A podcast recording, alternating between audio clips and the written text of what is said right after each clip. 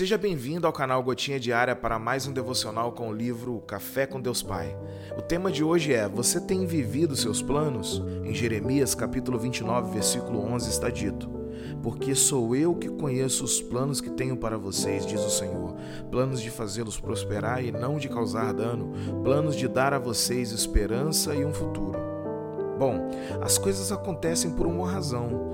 Se por um lado as pessoas costumam dizer isso quando algo inesperado acontece, mas também buscam aceitar o imprevisível com serenidade, por outro lado, muitos em nosso mundo discordam dessa afirmação. Em vez disso, estes afirmam que nossa vida consiste apenas em uma série de eventos aleatórios e que não temos nenhum propósito real além de tentar manter nossa espécie viva e esquivando-se dos infortúnios. Algo no coração humano, no entanto, se enche de medo com a noção de que não temos controle nenhum sobre o futuro e de que a incerteza nos aguarda a cada esquina. O ser humano gosta de sentir que está no controle da própria vida e das situações que o rodeiam. Ao perceber que esse controle não existe, pode ser tomado por desespero. Como a vida poderia ser aleatória e sem propósito? O que a Bíblia diz a respeito disso? Até o momento em que conheci Cristo e seus planos para a minha vida, eu pensava que a vida era sem graça e vazia, que as outras pessoas tinham sorte e que eu é que era um fracassado.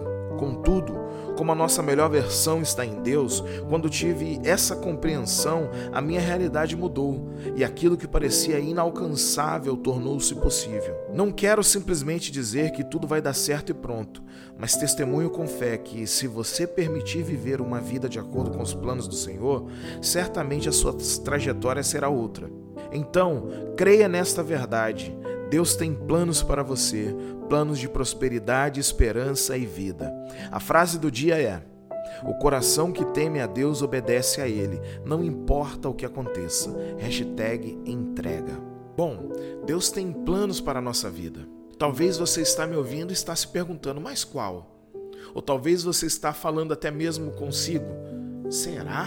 Eu quero dizer a você que Deus tem muitos planos, planos de bem e não de mal. Ele tem, por exemplo, plano de transformação e crescimento espiritual para mim e para a tua vida. Deus deseja nos transformar à imagem de Cristo e deseja também nos capacitar a viver a vida santa que tanto desejamos. E para que haja essa transformação à imagem e semelhança de Cristo, precisamos da renovação da nossa mente. Paulo, escrevendo aos Romanos, no capítulo 12 de sua carta, vai dizer que só através da renovação da mente podemos conhecer a vontade de Deus. E a transformação está justamente quando buscamos viver essa vontade que é boa, perfeita e agradável, como diz o apóstolo Paulo. Deus tem planos de bem para nós. Ele deseja nos transformar à imagem de Jesus. Para isso, precisamos renovar a nossa mente. E essa renovação vem através da palavra de Deus. E mais, nos planos dele inclui também o serviço cristão. A Bíblia nos ensina que Deus espera que o sirvamos servindo aos outros. Em Mateus 25, dos versículos 31 a 46, está dito que quando servimos as pessoas, é ao Rei eterno que estamos servindo. Deus não abandona os homens em suas adversidades e lutas. Ele está sempre com os necessitados. E quando servimos a qualquer necessitado, é o próprio Deus que estamos servindo.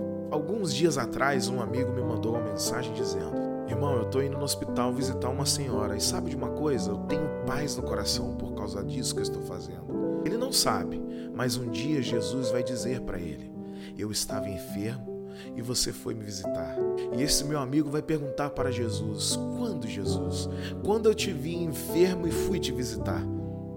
E Jesus vai responder para ele: aquele dia que você saiu de casa e contribuiu para o bem-estar daquela senhora. Sua ação não estava limitada a ela simplesmente, sua ação ecoava na eternidade, sua ação chegou até a mim. Imagina só que coisa maravilhosa é ouvir isso de Jesus.